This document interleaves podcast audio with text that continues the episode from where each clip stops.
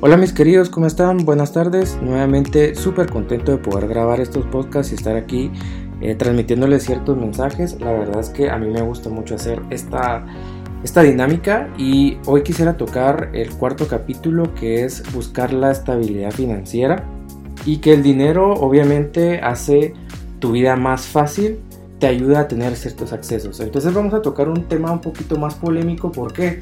Porque para muchas personas el dinero representa un fin. Y cuando tú buscas al dinero o lo utilizas al dinero como un fin, te vas a frustrar mucho. ¿Por qué?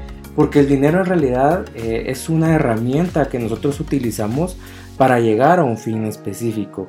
Es una energía que pues, se transmite de, digamos, de un valor de recursos que te da acceso a ciertos niveles sociales o te da acceso a ciertas herramientas para que tú puedas generar con eso mayor riqueza, mayor estabilidad, mayor salud eh, mental, por ejemplo. Entonces, creo que eh, lo tenemos que tomar desde ese punto de vista, que el dinero en realidad es un medio para llegar a un fin específico. Y aquí voy a adentrarme mucho al tema de la misión de la vida, qué es lo que tú quieres hacer de tu vida. ¿Por qué? Porque tu misión es el fin específico por el que vas a utilizar ese dinero.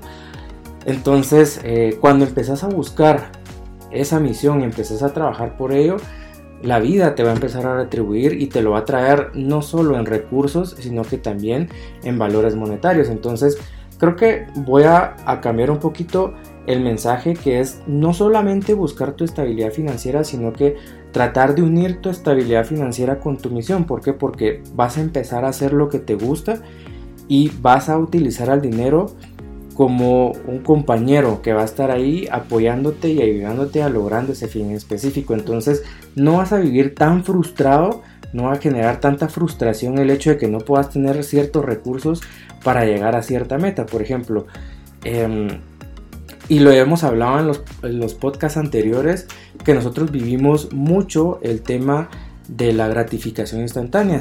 Entonces va muy orientado a esto también el tema de la gratificación instantánea, porque el dinero no lo podemos utilizar tampoco solo para gratificación instantánea. ¿Por qué? Porque vamos a llegar a un punto en el que nos vamos a frustrar porque no estamos logrando nuestro objetivo y no nos está haciendo felices plenamente en nuestra vida.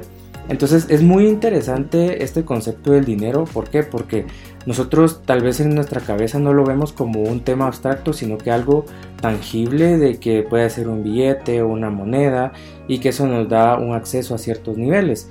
Pero el dinero es más que eso. El dinero es un concepto que nos ayuda a mejorar como personas. Y eh, aquí también vamos a adentrarnos un poco en el tema y de el dinero puede sacar lo mejor o lo peor de cada persona.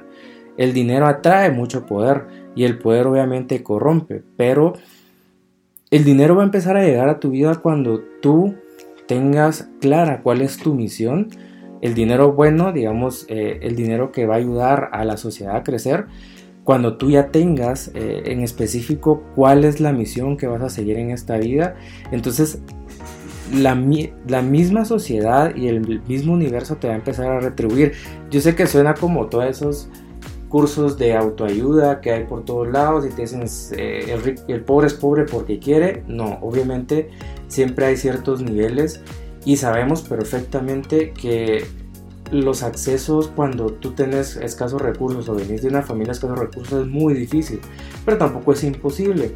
Yo lo que te quiero dar a entender ahorita es que tienes que empezar a trabajar en buscar una estabilidad financiera, no sé, abrir una empresa, generar algún negocio, buscar un trabajo eh, en donde te pueda generar ciertos ingresos y poco a poco vas a ir creciendo en la vida, no necesariamente tiene que ser de la noche a la mañana y que ya tengo 18 años y quiero tener un negocio multimillonario en donde yo pueda eh, generar 10 millones de dólares al año.